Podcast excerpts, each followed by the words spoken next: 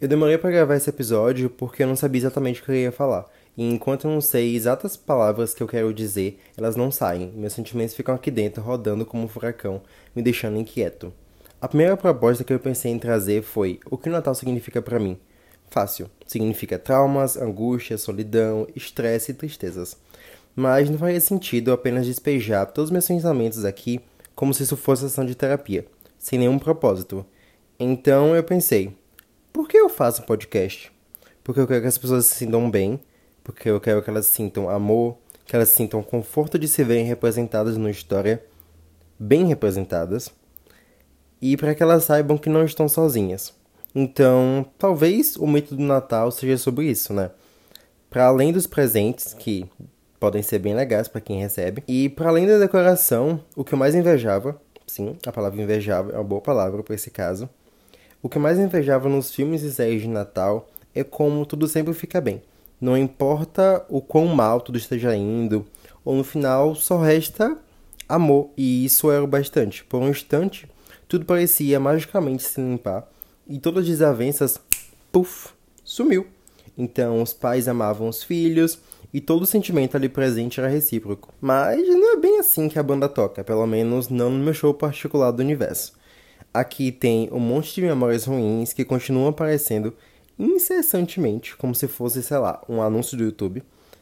E tem a minha família, que não comemora o Natal, e tem os meus amigos que estão ocupados demais com as próprias ceias para mandar sequer uma mensagem. E tem o pessoal reclamando no Twitter. E tem eu, sozinho em casa, ou às vezes sozinho no meu quarto. E com algo bem boiolinha passando na minha TV. E também tem o Panetone, que provavelmente me dê de presente. E graças aos céus tenho meu melhor amigo que, mesmo estando longe, ele me faz companhia. E esse é o meu Natal. Olhando assim, ele nem parece significar traumas, angústia, solidão e tristeza. Talvez traumas sim, e a tristeza vem e vai. Porém, quando eu pinto essa imagem minha, eu não me sinto tão mal. Eu não me sinto mais tão sozinho, porque talvez eu não seja mais o mesmo garotinho que sofreu por 19 natais. E agora eu sei o que eu quero eu quero me sentir bem, eu quero sentir amor, eu quero me sentir confortável e ver histórias que aqueçam meu coração. Porque eu sei que eu não tô sozinho. Nesse Natal eu quero prometer para mim mesmo que eu tenho a mim. Quando me perguntam se eu já assisti Pose, eu gostaria de dizer que sim. Dizer que eu maratonei todos os episódios assim que chegou no Netflix, mas eu não consegui, porque dói demais. E por que eu tô falando disso aqui é porque eu parei no episódio de Natal, justamente por quê? Porque é um episódio que pesou demais para mim. E como uma pessoa preta e queer, ver outras pessoas que nunca se sentiam acolhidas nessa época do ano, isso me acerta de uma forma particular, sabe? E nesse episódio em especial, as pessoas estavam tendo um Natal incrível com a família que elas escolheram. E aquilo foi, tipo, demais para mim. E até hoje eu penso nisso. Eu penso na reação da Angel quando ela ganhou aquele sapato que sempre sonhou. Eu penso na Blanca cuidando de todo mundo para tornar aquele dia o mais especial possível.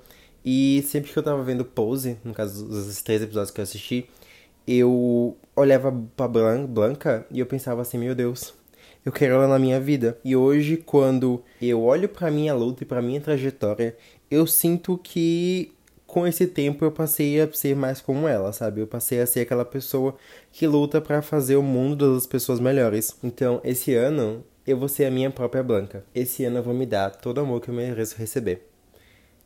Esse foi o episódio de hoje. Obrigado especial a todos os apoiadores do Catarse. E um feliz dezembro e um feliz mês de Natal para todo mundo.